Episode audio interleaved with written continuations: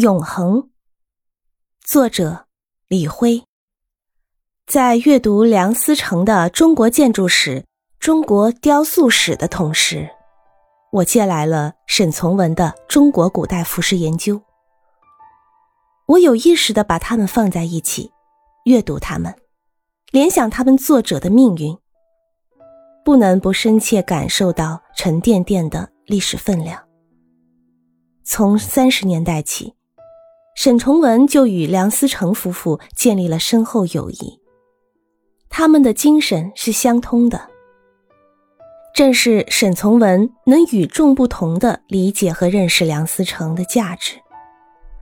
一九四八年，沈从文虚拟过一篇《苏格拉底谈北平所需》，假借苏格拉底之口，诉说他对北京古都未来发展的设想。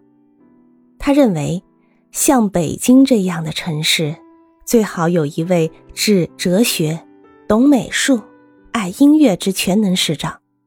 而古建筑专家、联合国大厦建筑设计委员会之一的梁思成，若能任副市长，是中国一大光荣事。沈从文到底是一个小说家，他以想象和诗意。为人们描绘了一个文人理想中的北京。在他看来，北京应该建成一个历史园，警察的工资应提高到园艺师的水平。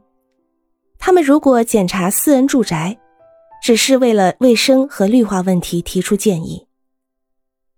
北京图书馆附近，濒临北海的大草地上，应建立六组白石青铜雕像。以纪念文学、戏剧、音乐、建筑、电影等六部门半世纪以来的新发展新贡献。故宫博物院也应改变通常的机关制度，而采取学校制度，真正发扬面飞发卖文化。大学将重新设计为花木掩映的花园，学生在温暖的阳光下读书谈诗。课堂和长廊均挂有风景画等美术作品。对于各种宣传标语、通知启事之类的张贴，应加以严格限制，将它们放在最不起眼的地方。这未必就是梁思成心中的乌托邦，不过从文化的角度看待北京，两人则是一致的。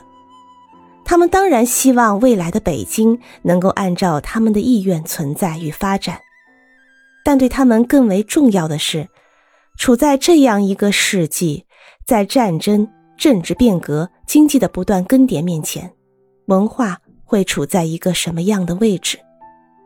他们为文化而生存，为文化而思考，也为文化而陶醉于梦想。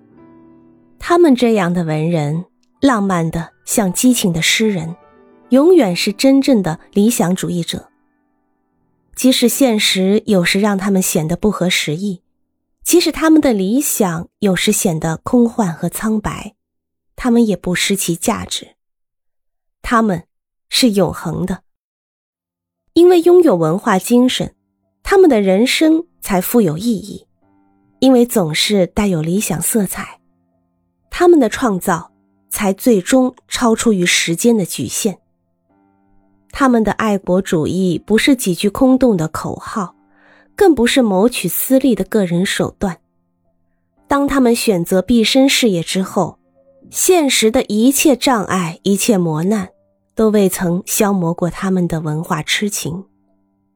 有这样的痴情，他们才对这片土地上历史留下的一切有着深厚的爱。有这样的爱，他们才会不愿意看到人们轻易的去打碎他们。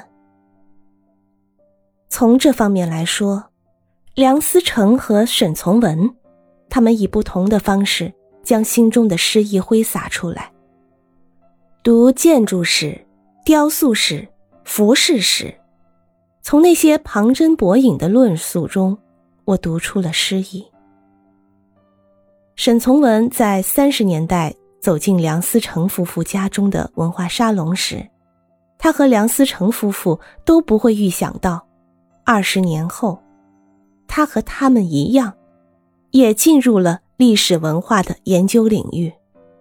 不同的是，梁思成的主要著述完成于战争岁月，那时他正当壮年；沈从文的服饰研究则完成于断断续续的政治运动之中，那时他已走向生命黄昏。